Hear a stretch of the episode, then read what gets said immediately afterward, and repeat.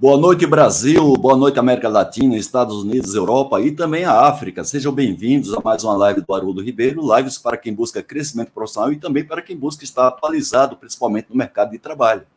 Essa, esse circuito de lives que nós estamos fazendo sobre a gestão e a qualidade na educação, ela começou há duas semanas atrás. Essa é a terceira live que vamos fazer hoje sobre esse tema altamente importante, que tem tudo a ver com tudo que acontece na nossa sociedade e também com o tema nosso, da gestão da qualidade.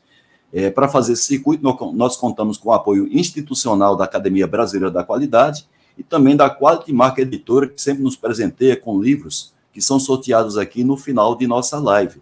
Inclusive, hoje nós vamos ter aqui mais uma vez, vou colocar aqui para vocês, o livro da nossa querida educadora doutora Cosette Ramos, responsável por disseminar a gestão da educação nos anos 90 aqui no Brasil, através do Ministério da Educação e Cultura. Estamos também, estamos também sorteando o livro Mudança Cultural Orientada por Comportamento, são dois best-sellers da Quality Marca Editora. E como a gente está falando de um tema sobre educação, eu estou casualmente sorteando exclusivamente nesse circuito de lives o meu livro, que é um best-seller chamado Certificação 5S, um livro de 400 páginas, e também um curso à distância de 5S que você vai escolher dos 30 cursos disponíveis na, na nossa plataforma qual que você gostaria de participar com direito a certificado. Lembrando que essas lives elas ficam gravadas no nosso canal YouTube e também você pode assistir essa, escutar essa live a partir do Spotify. Enquanto você dirige, enquanto está fazendo alguma atividade que está ocupando a sua visão, você pode estar escutando essa, essas lives que ficam gravadas por tempo indeterminado.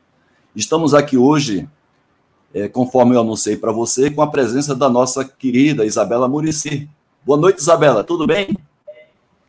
Boa noite, professor Haroldo, tudo bom? Boa noite a todos. Isabela, agradecer a você, a gente sabe que a sua agenda é super complicada, né? Você é uma consultora muito requisitada no mercado, trabalha há, com várias dezenas de projetos relacionados à educação pela Falcone, que é a consultores de resultado, do nosso colega da Academia Brasileira de Qualidade, Vicente Falcone. E você tem nos ajudado na BQ a gente desenhar um modelo voltado para melhorar a educação, principalmente no ensino fundamental da escola pública. E graças às suas colocações, a gente está aprimorando o nosso projeto para, quem sabe, isso aí gerar oportunidade de melhorias para a nossa sociedade através daquilo que é a base do desenvolvimento de qualquer sociedade, que é a educação.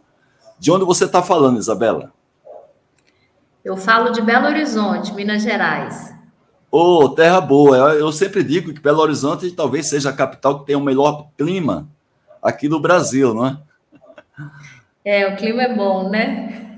Isso. E aí também tá, reside aí, eu acho que o Vicente Falcone mora aí também em Belo Horizonte, né? Pelo menos mora, quando, eu conheci, quando eu conheci o Falcone, eu tive o privilégio de conhecê-lo, tanto na empresa que eu trabalhei, como depois em eventos é, que ele fazia pela Fundação Cristiano Ottoni, depois pela, depois pela própria é, consultoria dele, mas sempre eu vejo aí o Falcone na região aí de Minas Gerais.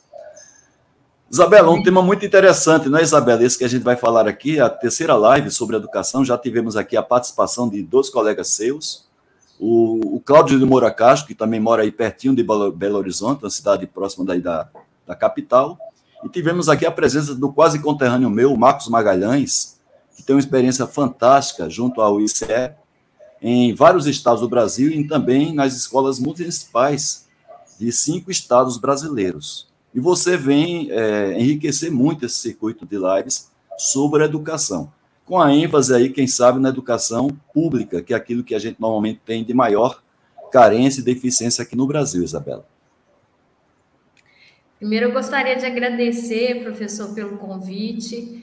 É, é, muito rico falar, e, rico e importante, né? Falar sobre educação, sobre é, futuro, né? Porque significa futuro no final das contas, significa esperança, resultados, é, produtividade. Então, sempre que a gente tem a oportunidade de falar sobre educação, é, para nós é muito importante porque está alinhado com o que a gente acredita. Né? A Falcone começou dentro da Universidade Federal de Minas Gerais, na né? Fundação Cristiano Ottoni, com o professor Falcone e outros professores, e, e, a gente tem uma crença muito forte no poder da educação, e o professor é um entusiasta é, e um grande incentivador para a melhoria da educação brasileira. É uma prova disso, viu, Isabela, que é, eu tenho aqui um livro de quase 30 anos, Gerência da Qualidade Total na Educação, que foi lançado na época pela Fundação Cristão Otônio, um livro muito bom. É, junto, esse livro, junto com os livros da Cosette Ramos, publicado pela Quatro Marca Editora, foram os livros que puxaram muito a, a educação, tanto a educação na escola pública como escola privada, e teve uma melhoria muito grande na década de 90, graças também a esse trabalho da da Fundação Cristiano Antônio na época, quando o Valcone trabalhava lá junto com o Godoy, não é? Foram os dois alavancadores desse movimento, junto à, à Fundação Cristiano Antônio, com apoio da JUSE, a União de Cientistas e Engenheiros Japoneses. E agora uma curiosidade, porque a gente conhece muito o trabalho da Falcone, consultores de resultado, é, junto ao sistema de gestão voltado principalmente para organizações, quer sejam públicas, quer sejam privadas. Eu queria, Isabel, que você falasse um pouco sobre esse lado de responsabilidade social que é desenvolvida pela Falcone também nessa área. Tá. Né, professora, a gente. É, na verdade, a gente aplica todas as, as o método de gestão para aprimoramento do sistema de gestão com foco na educação, né? Então, trabalhando as três dimensões, a parte estratégica para olhar futuro, desafios, comparações, entendendo né, os pontos para atuar, desdobra isso em metas anuais, projetos de melhoria, projetos de inovação, iniciativas, né, planos de ação e as depois isso vem cai em processos, nos padrões. Então, Assim como a gente trabalha em organizações privadas, por exemplo, né, em organizações e empresas, é, a gente pode e deve levar esses conceitos, claro que adaptado com uma linguagem própria para a educação, porque no final da, das contas a gente quer é, gerar resultados, né? E o resultado, quando a gente fala de educação, a gente está falando da aprendizagem do aluno, que significa futuro, que significa produtividade, que significa desenvolvimento socioeconômico do Brasil.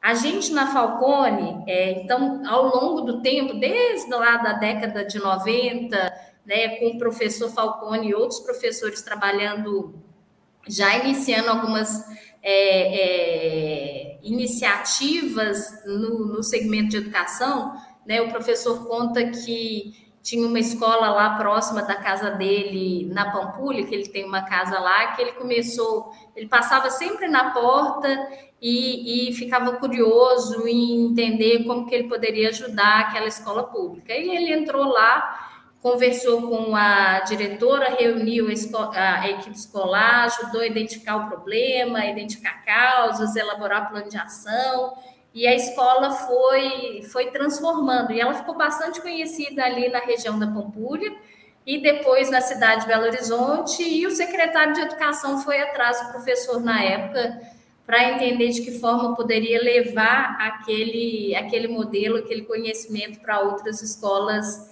é, da rede. Então, uma iniciativa lá dos anos, né, final dos anos 80, início dos, dos anos 90, já mostravam, né, assim, de que forma que o conhecimento está nas pessoas, ou a busca do novo conhecimento para a solução de problemas faz total diferença. Então, é, é, educação sempre teve no, esteve no nosso DNA a gente né, tá, tá alinhado e aderente ao propósito e à missão da Falcone. É, a gente vem ao longo dos anos, né, há mais aí de, de 20, 30 anos, trabalhando é, em projetos é, em redes públicas e, e, organizações privadas também para melhoria da educação ou outros tipos de resultado, porque às vezes para melhorar a educação você tem que trabalhar a questão de gastos, né, melhorar a receita quando a gente pensa é, em, em, educação privada, reter o aluno, então tem uma série de questões que podem, é, podem ser trabalhadas. Mas ao longo do tempo, né? Então eu estou na Falcone desde do, os anos 2000 é, e comecei meu primeiro projeto em educação em 2003 no estado do Ceará. Foi lá que eu me apaixonei por, por projetos em educação e eu entendi o poder transformador da educação, né? Então quando eu Sim. visitava as escolas, né? E aí eu rodei o estado do Ceará inteiro e entendia como que a gente ia uma semana, discutia com a equipe, avaliava lá problema, causa, ação, depois ia acompanhar os resultados e via as modificações das escolas, né? O, quanto que Sim. isso fazia bem tanto para é, né, para aquela comunidade ali, mas também para a autoestima dos profissionais, né, para o processo Sim. de desenvolvimento, conhecimento, etc. Então, de, educação sempre fez parte do nosso DNA e a gente sempre fez trabalhos, é, de, sempre quis e sempre desenvolveu trabalhos de impacto. É, e no ano de 2019, a gente fez um planejamento estratégico na Falcone. É, coincidentemente, a gente estava fazendo um projeto para o Pacto Global Rede Brasil, da ONU, e a gente decidiu, então, se tornar signatário da Rede Brasil, do Pacto Global, da ONU, e nós priorizamos alguns ODS para serem trabalhados, né, os Objetivos do Desenvolvimento Sustentável, é, para serem trabalhados pela Falcone, né, a gente priorizou. E um deles, e o principal, foi educação de qualidade. Né? Então, hoje, os nossos projetos é, do nosso programa de desenvolvimento sustentável, né, de responsabilidade social, sustentabilidade, ESG, a gente até está no momento revendo a nossa estratégia, avaliando outras possibilidades de impacto nesse sentido, mas é, é o nosso, é a nossa principal é, iniciativa e é a nossa prioridade quando a gente fala de contribuição é, para né, a sociedade como um todo. Sim. Então, a gente vem apoiando projetos, por exemplo, do Todos pela Educação, com Educação Já, Educação que dá certo, e outras diversas iniciativas é, no Brasil para ou desenvolver um projeto específico que depois possa ser replicado e escalado, porque a gente tem tanta desigualdade, tanta necessidade Verdade. no Brasil, é, ou ajudando redes a, a desenvolverem aí as habilidades é, de gestão para a solução de problemas. Muito bem, Isabela. É, na reunião que você teve conosco na Academia Brasileira de Qualidade, você expôs resultados que a gente gostou bastante, né? até para a gente poder ter como referência. E eu queria que você aqui destacasse das dezenas de projetos que você particularmente é, coordenou, nessa área de educação, que você mostrasse um ou dois resultados que foram mais impactantes, onde é que aconteceu isso aí, em que estado, em que momento, para que porque a gente está fazendo esse circuito de live para inclusive trazer à tona essa questão da educação, mas também trazer uma visão positiva e uma visão é, não pessimista, mas uma visão que nos oriente de como nós podemos, de alguma maneira, através de um debate como esse, é, fazer com que a educação, principalmente nesse momento que a gente está passando por essa transição é, política, né, nesse momento, é um, um, momento de eleição estadual e, da, e federal, que a gente possa trazer à tona esse debate da educação e é interessante ter essas referências possíveis dos projetos que vocês desenvolveram em parceria com estados e municípios. Por favor, Isabela. Tá certo. O senhor, o senhor quer que eu projete? É, se você precisar projetar, ok. Se você se der vontade, senão você vai. É, ah, eu posso ir falando. Você vai, né? pode ir falando aí, você pode dar, colar aí alguma informação, alguns dados, mas tá a, a, nossa, a nossa live se caracteriza por essa informalidade. É como se eu estivesse aqui tá batendo um papo com você num BBB. Tá, eu vou, eu vou comentar de alguns projetos que para mim foram super significativos. Esse primeiro projeto que a gente fez no estado do Ceará, que, né, é, de 2001 a 2007, se eu não me engano, eu entrei lá em 2003, é, que foi um, um projeto de levar método de gestão, né, o PDCA, para é, toda a rede estadual, né, e a gente tinha uh, escolas piloto, trabalhou a formação de consultores internos, a gente trabalhou muito o 5S, né, para gerar motivação e resultados imediatos.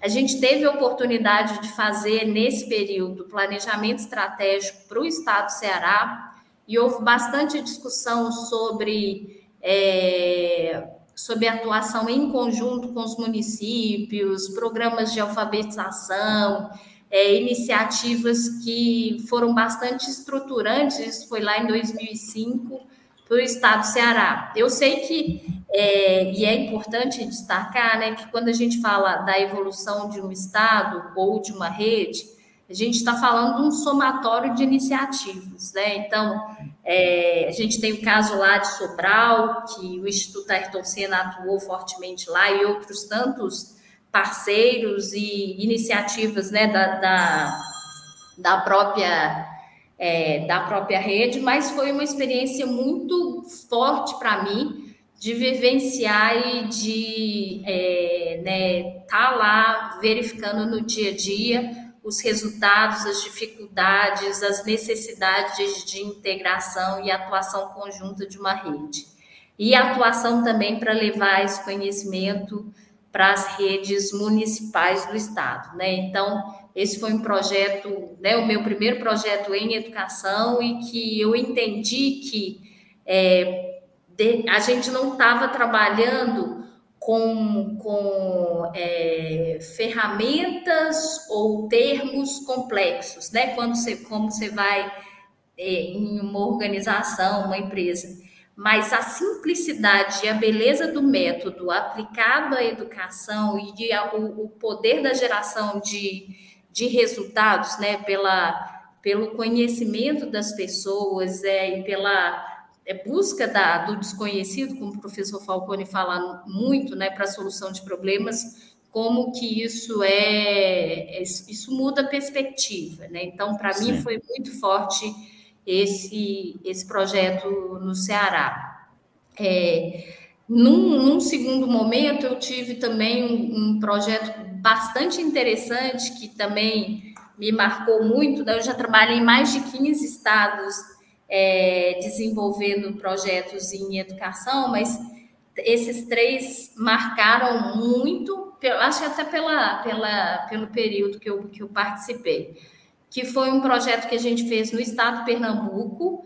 Na época, a Falcone estava atuando em diversas secretarias, é, e a Secretaria de Educação foi uma delas em que a gente também é, né, fez planejamento estratégico, desdobrou as metas para todas as escolas, discutiu o modelo de remuneração variável, é, fez a implementação do método, e há uns quatro anos eu tive lá é, no estado, e como foi um trabalho né, é, para um trabalho de estado, né, e não de secretarias, tinha lá a Secretaria de Planejamento, que fazia a coordenação desses trabalhos e que, e que depois deu continu, continuidade né, no acompanhamento, na orientação, no monitoramento, e isso foi muito fortalecido. Né? E hoje, esse trabalho que Pernambuco faz em termos de gestão é, é, é uma referência para o Brasil e educação de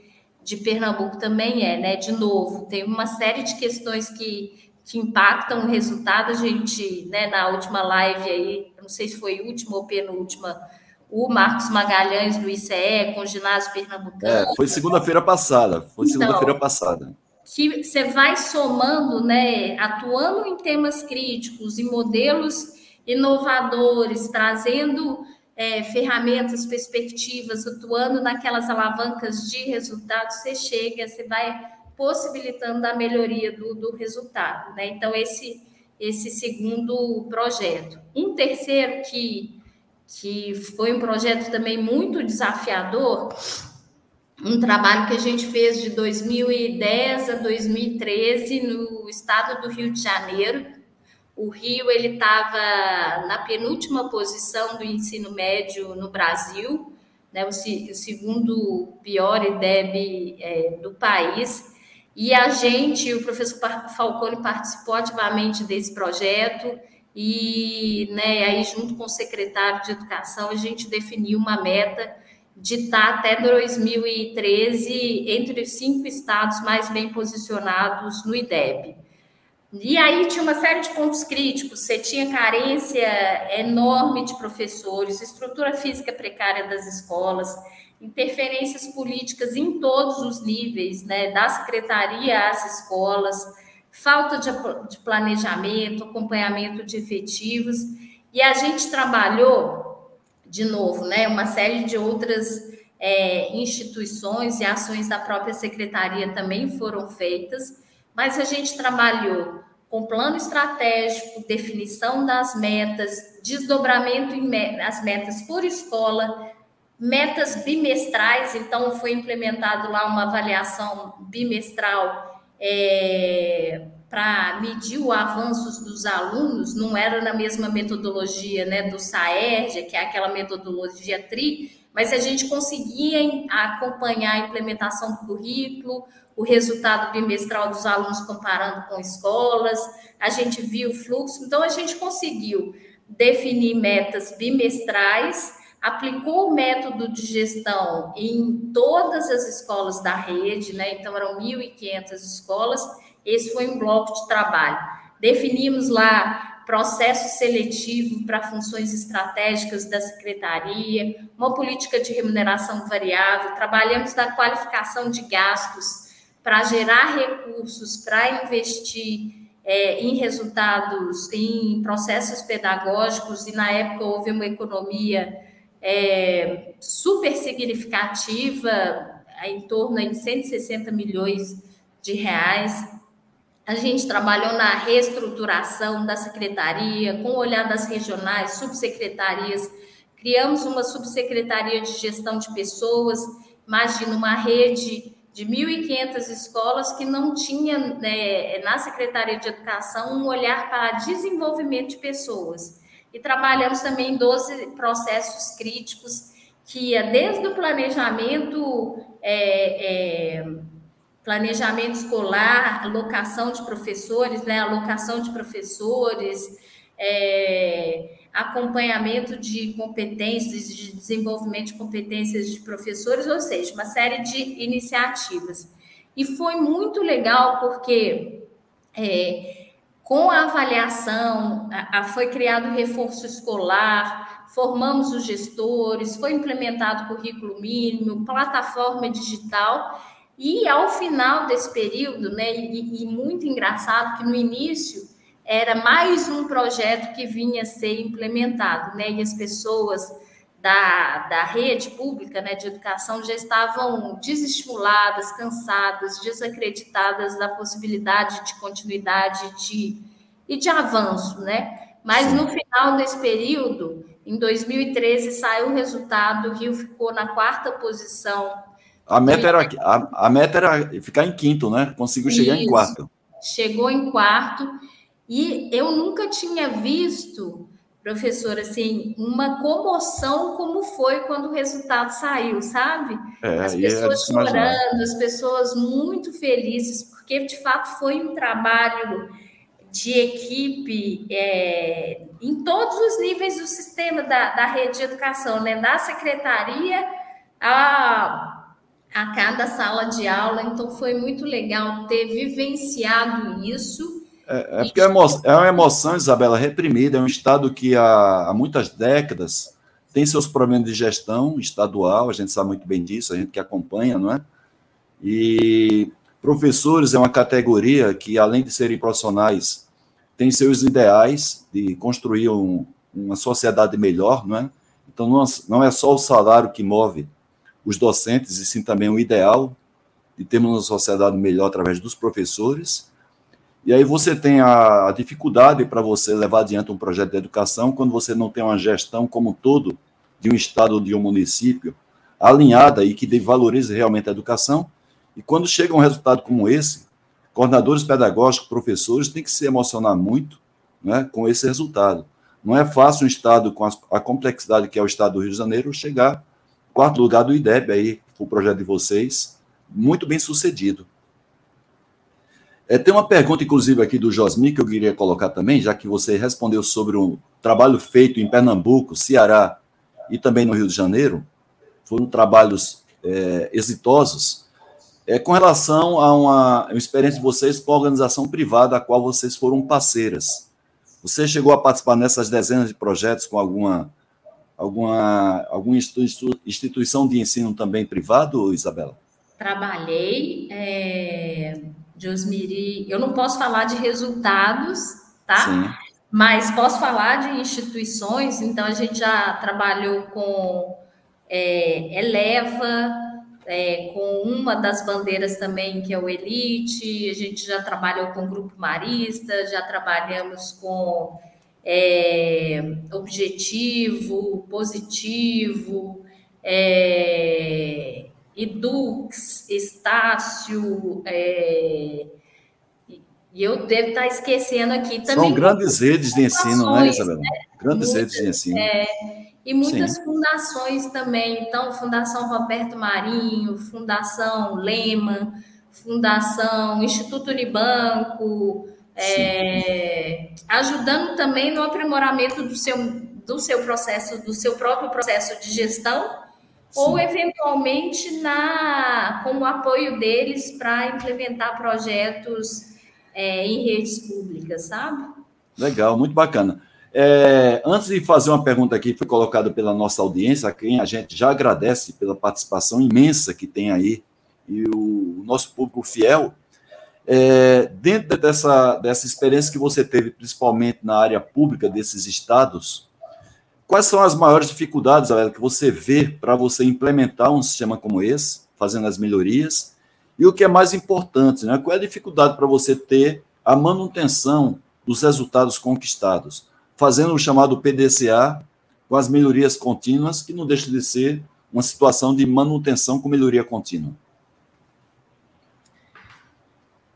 Se você tivesse que elencar, se você tivesse que elencar as três ou quatro maiores dificuldades que são comuns aos governos, independente de partidos, independente de uma tendência é, ideológica né, que exista no poder público, tanto estadual quanto municipal, mas se você tivesse que elencar os três ou quatro pontos comuns, que são os fatores dificultadores para que você implemente e depois mantenha, o que é que você colocaria aí com os pontos mais vitais?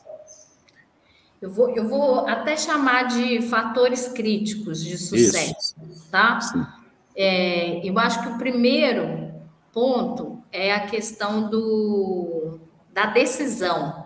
Da decisão, é, eu, eu, vou chamar de decisão política, mas é a decisão de ser um, uma, é, é, um processo de Estado e não de governo, né? É, de, de, de priorizar é, aquilo que realmente é necessário para para o desenvolvimento da educação, para trabalhar naqueles elementos, aquelas alavancas críticas é, que impactam o resultado. Então, Sim. a decisão é, de se fazer e a liderança na né, para promover a mudança, e aí a liderança está desde a priorização, o acompanhamento, monitoramento, controle, né, a, a acompanhar de fato e dar os meios também para que as coisas aconteçam, né? Não adianta Sim. o secretário ou secretária é, querer mudar uma situação sem também entender, né, quais são os fatores do processo que impactam esse resultado e atuar com a sua responsabilidade ali, é, dando os meios para. Então, eu acho que esse, esse é um fator crítico assim fundamental. Sim. Um outro fator crítico fundamental é a questão do engajamento das pessoas. É, muitas redes que já passaram por diversos movimentos, diversos programas, cada mudança de governo, de secretário, né, muda o projeto, muda né, o foco, muda, tem descontinuidade. Então, as, muitas redes você vê uma descrença grande nas pessoas, não hum. na educação e na importância dela, mas na, no desenvolvimento de algumas iniciativas. É, então, o engajamento é, é um fator crítico Sim. de sucesso. Né? Sim, Esse, muito bem. E à medida que as pessoas veem que aquele movimento é um movimento sério, é, o processo vai acontecendo, porque todo mundo quer que a mudança venha, que a educação melhore, que, né, que os Sim. alunos aprendam, que isso significa melhoria para todo mundo. Né? E Verdade. Claro, se sente muito valorizado, o coordenador pedagógico, o diretor, claro que existem outros fatores aí de valorização, Sim. Mas o resultado do seu trabalho é um fator primordial para a valorização dos de qualquer profissional, né? E, e, o profissional da educação não é diferente. É, então, o engajamento, e aí você fala de comunicação, você fala né, de, é, de desdobramento, de alinhamento, isso tudo é importante. É, e um terceiro ponto é de como é que você é, cria os pontos focais né, em, na, em cada uma das regiões, você descentraliza a ação, é, de repente, para regionais, para conseguir chegar efetivamente na escola. Sim. Porque a Secretaria de Educação fica muito distante. Sim, né? verdade. Se a ação, se a melhoria não chega no professor, no processo né, de, de de aprendizagem no, no é, é, na ação ali, né, do, di, do dia a dia, do chão da escola, né, não adianta. Certo. Então, essa certo. proximidade ela é muito importante. Outra coisa é a questão do entendimento, do feedback, da retroalimentação do sistema, né, professor? Porque Sim. o PDCA tem que girar o tempo inteiro, né? Sim. E a gente, de fato, entender que causa está acontecendo ali, ou quais causas são recorrentes ali na rede, que precisam ser tratadas de forma sistêmica. Que a escola não tem é, é, autonomia para resolver uma série de questões que acontecem ali. Né? Então, se não tiver o apoio da regional, o apoio da Secretaria de Educação, que tem a possibilidade de formular políticas e iniciativas e programas, esse processo Sim. não acontece. Né? Então, eu acho que esses seriam os Bacana isso aí. Muito bom, muito, muito bem colocado. Né? Ah, eu tenho uma pergunta aqui do nosso presidente da Academia Brasileira de Qualidade, o Eduardo Guaranha, que ele coloca o seguinte: a Falcone tem grande acesso a empresários, né? Isso aí é histórico, desde. É, faz parte do DNA da, da, da Falcone esse contato permanente com o empresário. O Falcone é amigo de alguns grandes empresários aqui do Brasil. Nós temos na academia, além do Falcone, nós temos a presença do Jorge Gerdau, que também é um grande empresário, e o próprio Jorge Gerdau sempre bate na tecla, claro que criticando a postura dos governos, né, tanto municipais como estaduais, mas também uma certa apatia dos empresários que sofrem na pele a consequência das deficiências educacionais que nós temos no Brasil, principalmente no ensino público fundamental. Isso aí gera um problema na, entre nos empregados da empresa ou de toda a rede de fornecedores da empresa X, e a gente não tem visto assim uma bandeira levantada pela, pelos empresários. Nós temos agora o Todos pela Educação, o qual eu e você nós vamos estar presentes amanhã nesse evento aqui em São Paulo. É um evento promovido que vai ter a presença de governadores, presença online de alguns presidenciáveis que vão estar expondo sobre posição sobre a educação. Mas o Guarani faz uma colocação aqui, como tem sido o apoio, na, no entender de vocês, dos empresários para levantar essa bandeira de maneira objetiva na causa da educação.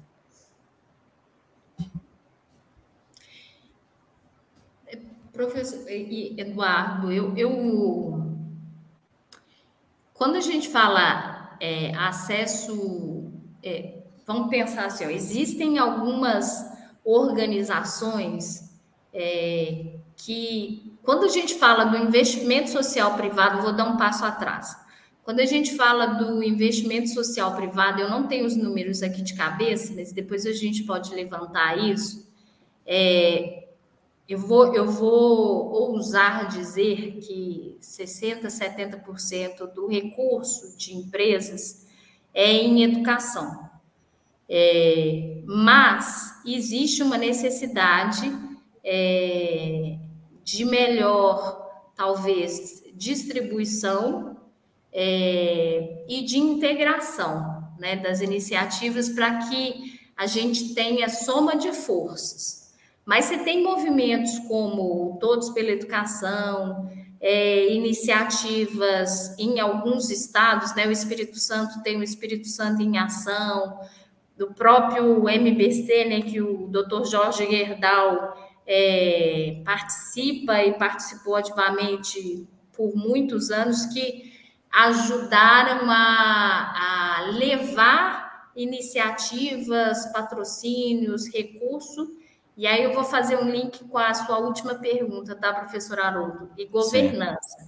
Então, Sim. assim, existe, existem empresas, e quando você fala do, do recurso, né, que é destinado a empresas para a área social, a maior parte é para educação.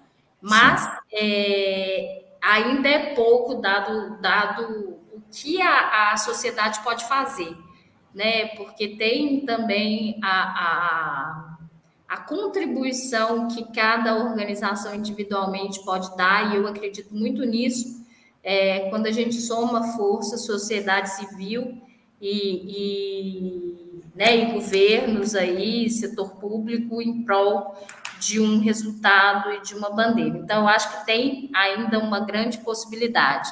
Então, assim, grandes empresas, Instituto Natura, Instituto Unibanco, né, que estão aí ligados a, a grandes instituições, tem a Fundação Lema, é, Fundação Brava e grandes outros, né, Instituto Ayrton Senna, é, Fundação Roberto Marinho, que representam grandes empresas, Ayrton Senna não, né? Mas que, que representam grandes empresas e que investem fortemente em educação. Mas eu acho que ainda existe né, uma parcela enorme que pode fazer e que priorizar a educação e, e, né, e a gente pensar também na, na questão da equidade, né? De que forma eu posso ajudar áreas que têm mais necessidade, que são mais é, vulneráveis, que têm complexidades aí em relação à temática. E Sim. aí, professor, fazendo um gancho, então assim, eu vejo um movimento positivo nesse sentido, muita gente querendo apoiar a educação.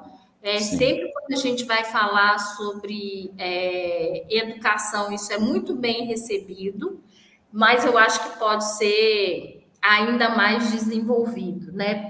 Quando a gente Sim. pensa na, na, né, na gama de empresas que a gente tem.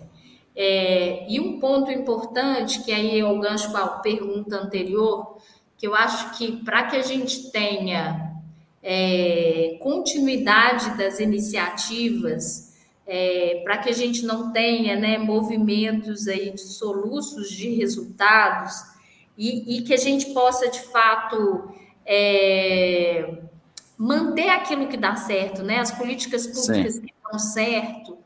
É importantíssimo a participação da sociedade civil. Então, a questão da governança e a abertura por um lado, por um lado, do governo e, a, e, o interesse da sociedade civil em participar, em acompanhar, em discutir, em promover a educação pública é fundamental. Certo. Muito bom, muito bem colocado. É, tem uma colocação aqui da Cosette Ramos, que ela está um pouco extensa aqui, mas ela quer saber o seguinte: você tinha falado que a qualidade da educação está muito relacionada à aprendizagem é, do aluno e aluna. A Cosette sempre coloca que o importante não é o ensino, e sim o importante é a aprendizagem, o quanto o aluno aprende. E eu queria, ela gostaria de saber qual foi assim o, a estratégia que vocês usaram nos projetos, feito principalmente nesses estados que você citou, que fez com que o aprendizado por parte do aluno fosse melhorado. Não somente a qualidade do ensino, porque não adianta você melhorar o ensino se não melhora a aprendizagem, né? O produto principal do ensino é a aprendizagem por parte do aluno. Com certeza. Tem uma questão que a gente, é, que, que até por, por força do método, né? A gente entende muito, como muito importante a questão da, da, da, da, medição, né? E aí a questão da, da avaliação diagnóstica em processo, avaliar né, o desenvolvimento ah, das competências, e aí existem, a gente não faz esse tipo de avaliação, não é competência, né? A gente não tem essa Sim. expertise, mas existem uma série de organizações públicas e privadas que fazem, né, é, e do terceiro setor também. Sim. Isso é fundamental. Então, Sim. assim, é, para que você consiga é, ter, por exemplo, um programa de recuperação de aprendizagem, é importante entender quais são as principais dificuldades, né? Quais são aqueles. É, me fugiu o, nome, né? Mas os descritores, as competências que os alunos têm dificuldade entender também né, como é que isso está relacionado à formação do professor, ao, ao material né, pedagógico, as ferramentas utilizadas. Então, é um olhar sistêmico, né? mas a, a avaliação é, do aluno, e aí no, na metodologia correta, no momento correto, e é importante a gente ter períodos, né, é, não deixar para medir só no final do ano, né, mas a gente ter períodos de avaliação para entender o que está acontecendo, é, dificuldades, pontos positivos, é, é fundamental é, para direcionar a ação, a política, ao programa é, para ser desenvolvido junto, junto à rede. Muito bem, Isabela. Isabela, eu, eu fiz aí durante os dez dias passados uma pesquisa que eu coloquei aí nas minhas redes, inclusive presenteando as pessoas que respondessem com três e-books de minha autoria, são os principais livros, e-books que são comercializados, e o pessoal respondeu né, essa pesquisa e algumas melhorias a gente pretende implementar naquilo que é possível tecnicamente fazer a implementação, e uma delas é que a gente, durante a live, a gente pudesse, pudesse trazer aqui para a sala, para compartilhar conosco, é, algum participante né, da nossa audiência, e eu convidei hoje como um piloto, antecipadamente, essa live, o Carlos Cardoso, que é uma pessoa muito assídua às nossas lives, mas a partir da próxima, das próximas lives, a gente vai, durante a, pró a própria live, verificar quem tem interesse de fazer uma pergunta online aqui, aparecendo na tela como nós, né? Para que tenha uma interação maior. Então, a gente está pilotando hoje aí com a participação do nosso colega Carlos Cardoso, aqui eu convidaria para entrar aqui na sala. Cardoso, boa noite, tudo bem? Boa noite, boa noite a todos, a nossa dileta e seleta plateia, né? E um momento especial falar de educação. A Isabela já deu uma aula para a gente com palavras, eu anotei algumas aqui até antes de fazer pergunta. Projeto de nação, foco, resultado, visão sistêmica, engajamento, alinhamento, desconcentração, é, medição. Quer dizer, se não tem processo e não mede, a gente fica é, onde está. Mas agora, partindo para. Primeiro, agradecendo aí de, de ser o, ter a responsabilidade aí de, e, e também o, o, privilégio, a satisfação de fazer o PDCA desse novo, dessa inovação. Né? Então, para mim é uma honra e até o tema também ele redobra a honra de estar participando aqui. É um tema que é prioridade zero do Brasil, o resto vem depois. Né? Então, a pergunta que eu queria só fazer para a Isabela é o seguinte: é, a Alemanha, por exemplo, tem de há muito uma ênfase em formar as pessoas para que, saindo da adolescência, elas já tenham uma profissão, é a escola técnica. Isso faz com que a gente chegue a, a ter um, um, alto índice de colocação de jovens, independente se vão fazer faculdade ou não. E muitas pessoas, às vezes, fazem até o curso técnico e depois vão fazendo complementos, nem faz uma universidade formal e vira presidente de empresa. Né? Eu tenho vários que eu conheço assim. Inclusive, um foi colega nosso na Rode, que veio da Alemanha de curso técnico e hoje é presidente de uma empresa. Então, a pergunta que eu tenho feito aos anteriores, né, num tema tão relevante como a educação, é o seguinte: o que, que você acha né, de que a gente. Como a gente tem pressa, nós não temos muito tempo a perder mais, né? E, e pelo que você está falando, a, a, gente tem tecnologia para isso, tem conhecimento, a Falcone, né, esse trabalho que vocês estão colocando, então, é, se a gente pudesse partir para algo é, do tipo, dos 6 aos, aos 17 anos, as pessoas, todas as crianças deveriam ter ensino integral obrigatório e sair aos 17 anos com uma profissão técnica, com diploma, para poder já exercer.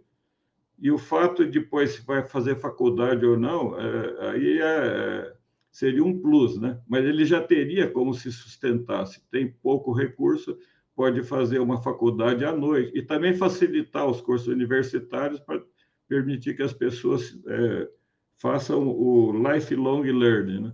Então, é isso que eu queria ver de você. O que, que você acha disso? Bom, é prazer falar com você, Cardoso. É, bom, eu, eu. Engraçado que recentemente eu estava numa discussão é, com um grupo de pessoas que, que estudam educação e que pensam em educação e, e, e pensando assim, poxa, como é que a gente poderia é, colocar um desafio ou medir é, algo em que, que a gente conseguisse ver ao longo, né, é, é, ao longo do, do tempo, né, do, da educação básica, o desenvolvimento, né, da aprendizagem e, é, e que também tivesse conectado a empregabilidade desse jovem e acesso ao curso técnico ou e aí o ponto que você traz é durante o ensino médio, né? Ao curso técnico, ao ensino superior. É, agora, com o novo ensino médio, você tem a possibilidade, né, a partir da escolha do aluno, de ter o itinerário técnico, que eu acho é, incrível e acho que muitas. É, é eu acho que a gente deve incentivar e trazer é, trilhas, é, eu não sei se, se, a forma correta de chamar são trilhas, né, mas percursos de altíssima qualidade, e aí, inclusive, com parcerias com instituições privadas, é, também, né, é, além da, da própria rede pública ou técnica, né, SESI, SENAI, etc., mas é, que trouxesse o que há de melhor é, e, e, e casando também com a necessidade da, é, da, da, do Brasil. Né? A gente vê, é, a gente escuta falar muito de apagão de mão de obra e principalmente em algumas áreas, né? como tecnologia, engenharia é, e, outros, e outros temas né? aí. É, não só nisso, né? mas é o que me vem à cabeça agora. Então, eu acho que é super importante. Ensino integral com a em tempo integral, né? É, com uma boa proposta pedagógica em que a gente de fato consiga desenvolver né, é, o aluno sob vários aspectos e preparar, e está na LDB, né, que é o preparo é, para a cidadania, o pleno preparo para. Estou até com, com aqui a, é, seu preparo para o exercício da cidadania e sua qualificação para o trabalho, é, né, que está na LDB. Então, isso, isso tem que ser ponto de partida, né? Então, é, educação, qualidade, proposta pedagógica adequada, é, que de fato vá levar à empregabilidade e à melhoria socioeconômica do nosso país. Quando a gente olha, por exemplo, para a produtividade, Cardoso, a gente vê que o, o, brasileiro ele leva uma hora para fazer o que o americano faz em 15 minutos e que o alemão e o coreano fazem em 20 minutos. Ou seja, né, a gente precisa avançar muito e não existe caminho para avançar nesse sentido sem educação de qualidade e sem essa preparação adequada para né, o futuro, para o mercado de trabalho, de acordo com o caminho que o, que o, que o jovem né, quiser seguir. Muito bem, viu, Isabela? A gente tem muitas perguntas aqui que estão pipocando aí, por isso que eu coloquei perguntas esgotadas, para não comportar mais outras perguntas, porque não vai dar tempo você responder. E a gente agradece a você, Cardoso, pela sua é, contribuição aí, fazer o piloto né, desse teste, mas todos nossos, todo, toda a nossa audiência já está sabendo que a partir da próxima live, caso você queira entrar aqui na sala, a gente vai selecionar, evidentemente, um da audiência, sempre alternando para evitar repetições. E a gente tem o maior prazer de colocar você aqui na sala para interagir melhor com o nosso convidado. Então, Cardoso, muito obrigado mais uma vez e sempre grato pelo seu apoio na, na produção da nossa live. Você é uma pessoa fantástica, tem muito dado contribuição para isso. Então, foi um prazer todo meu. Eu agradeço a Isabela pela aula magna em educação. quem me der, e... quem sou eu? Não, assim, você, as a nuvem de palavras que você colocou aí, acho que dá um belo desenho para o país nosso ter um projeto de nação e educação. Então, prazer, obrigado. Obrigada, pela... prazer também. Valeu, Cardoso. Bem, temos, Isabel, umas quatro ou cinco perguntas. Eu queria que, claro, a gente já está há dez minutos aí para concluir a nossa live, mas eu queria que você respondesse a pergunta do meu amigo aí, Milton Zen, ex-executivo da Mercedes-Benz, foi, minha, foi meu cliente. Como fazer para termos maior foco e objetividade na implementação de projetos isoladamente das questões políticas? Aí ele se refere às questões mais do ensino público, quer seja estadual ou municipal. Ou seja, a gente conseguir isolar para que o resultado não seja influenciado por essa deficiência que nós sabemos que existe no meio político partidário. É, eu acho que estou é, pensando aqui, eu não tenho a, a, resposta assim, mas eu vejo que é, né, das experiências, eu também já trabalhei em muitos projetos de gestão pública, né? não só em educação, Sim. mas em outras áreas também. E onde a gente vê uma participação ativa, é, parece que eu estou batendo na tecla, né? mas da sociedade civil, de alguma forma, é, né? apoiando o prefeito, ou né? governador, secretário, etc., e que eles conseguem mobilizar e, e, se aproximar de tal forma a ajudar aquela aquela gestão, né, a pensar num projeto que vai além daquela gestão para de, de fato ser algo não daquele governo, mas algo que fique ao longo do tempo, isso é bastante positivo. E um outro ponto é, é a possibilidade né, da, da do acompanhamento para que aquele plano ele seja implementado e que as políticas tenham é, continuidade. Sim. Então, assim, eu acho que tem um ponto fundamental que é a questão da, da análise crítica das pessoas em relação àquilo que é, que os, né, assim, que os, que os gestores propõem e fazem, né? E entrar de fato na, na discussão das ações, das propostas, na participação como agente político é, no, no, sentido é, da participação né, cidadã nesse processo. Então, Sim é, mesmo que e a gente já teve projetos, por exemplo, em que a gente trabalhou marcos legais para que aquelas mudanças elas fossem reguladas de alguma forma para manutenção daquela. Mas assim, se você não tem um acompanhamento, um entendimento da, é, de representantes da sociedade ou de, de atores é, importantes de que aquela ação ela é importante no médio, no longo prazo, é, podem acontecer aí mudanças de rota que levam a um retrocesso, infelizmente, né, em muitos casos. Claro que os processos e programas e políticas precisam ser aprimorados constantemente, é, mas se a gente ficar iniciando e voltando, iniciando e voltando, é, o resultado não acontece. Ok. Bem, tem a pergunta do Antônio Pires, que é secretário de Educação lá na Bahia. Muito nos honra aqui ter a presença do Antônio Pires. E ele diz assim: temos há tempos um sucateamento no ensino público com falta de incentivo psicológico para professores e alunos. Você chegou a ter alguma experiência com relação a essa questão de a necessidade desse apoio psicológico a professores e alunos, ou Isabela? Isso aí ficou muito dentro da própria classe, né, do próprio, porque creio que o trabalho que vocês faziam estava muito mais relacionado à gestão do negócio do que essa questão mais pedagógica. Não sei se é isso. É, é a gestão para o pedagógico, mas, professor, assim, eu tenho visto, e aí, secretário, acho que isso foi muito aprofundado também, é, em função, inclusive, da pandemia, né? E para todos os, os, setores, né? Não só para a educação.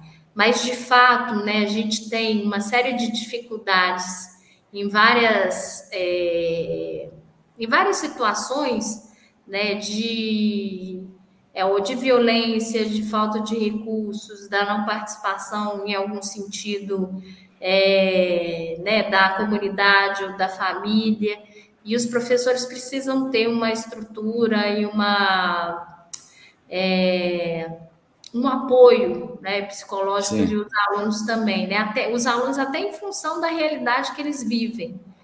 É, eu não tenho uma experiência é, direta com isso, mas o que eu posso dizer, e, e, que é muito bacana, que eu tenho visto que várias instituições, inclusive empresas, têm é, priorizado o, o, tema de saúde mental Sim. né, dos seus funcionários, colaboradores, e acho que esse tema ele é fundamental para a educação. Sim. Né? E aí a saúde mental e, e, e né, é, de professor, de aluno, né, da, da, da, comunidade ali, porque os desafios não são pequenos, né? E as realidades, né? O, o que alguns professores vivenciam no dia a dia, em, né, em, né, não, não é regra, mas é, eu acho que tem que ter um. E até porque é, a gente está lidando com seres humanos, né?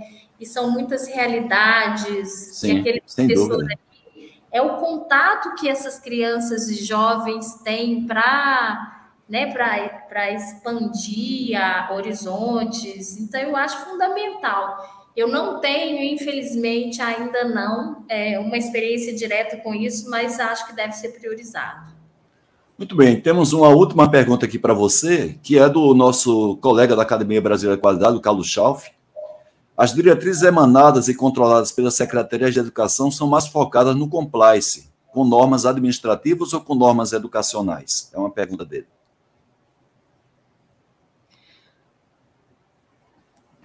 Eu acho, é, é aí, eu tenho visto que cada vez mais é, as secretarias, aquelas que querem promover a, né, a transformação da educação, Claro que ter compliance em relação, ainda mais quando você está falando de setor público, né?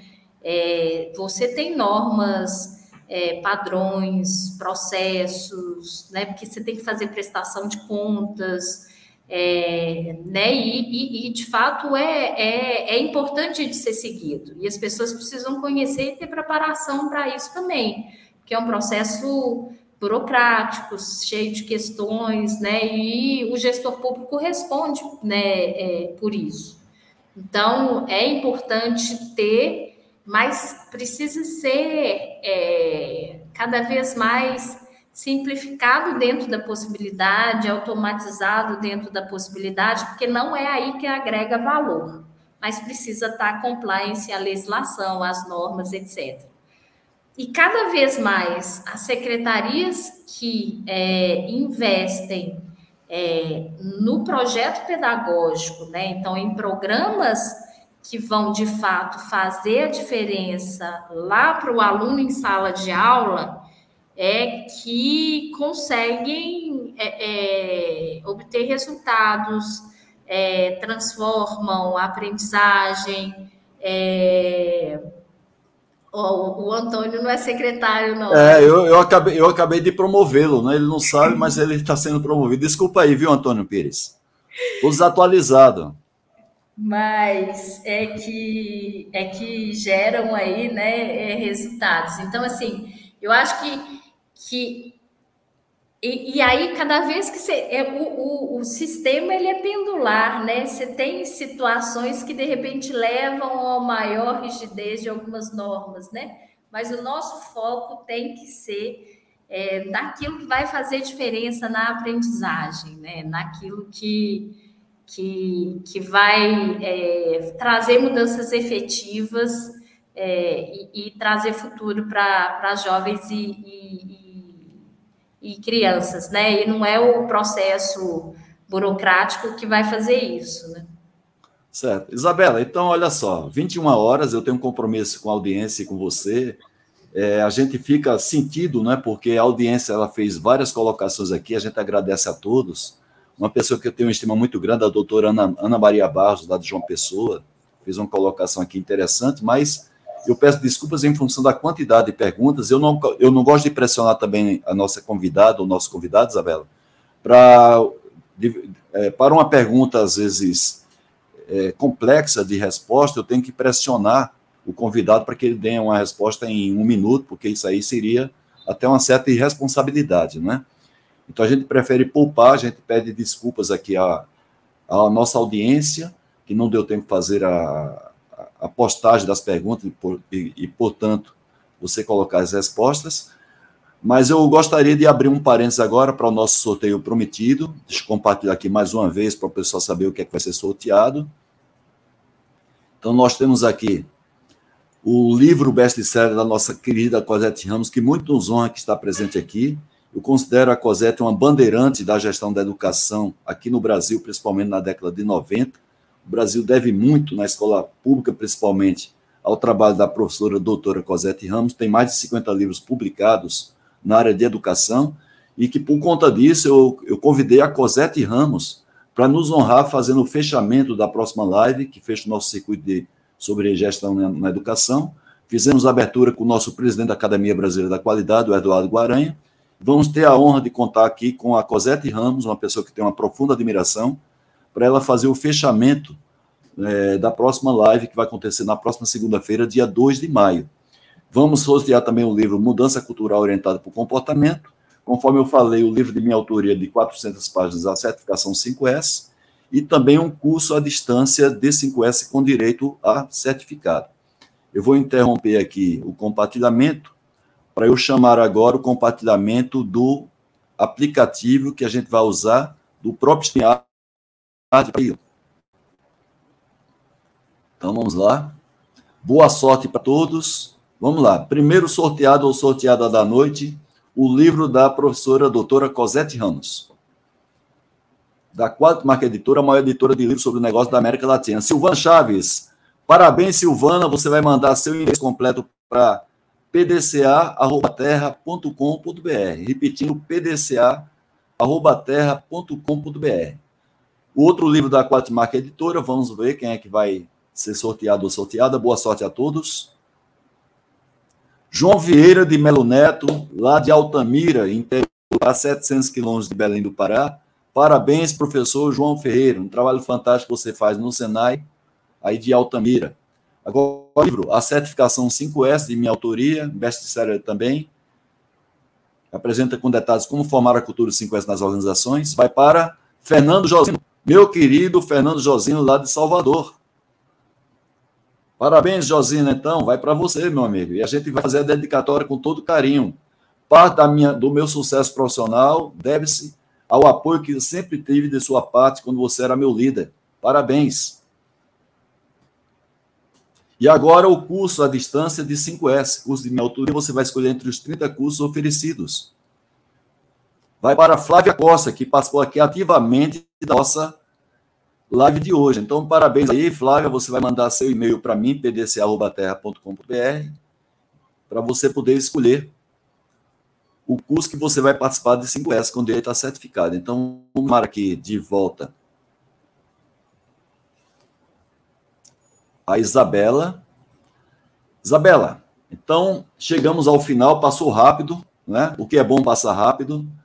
Eu queria mais uma vez agradecer a você, Isabela. Você é sócia da, da Falcone. Quem conhece o trabalho do Falcone, que é nosso colega da Academia Brasileira de Qualidade, tem uma profunda admiração por todos os trabalhos que ele tem desenvolvido, é um grande patriota. Eu chamo no meu livro lá que eu lancei ano passado o Falcone como sendo o bandeirante da qualidade. Né? A COSETA, assim como é bandeirante da, qualidade, da educação, da gestão da educação no país, temos aí o, o Falcone como da gestão dos negócios, tanto públicos quanto privados.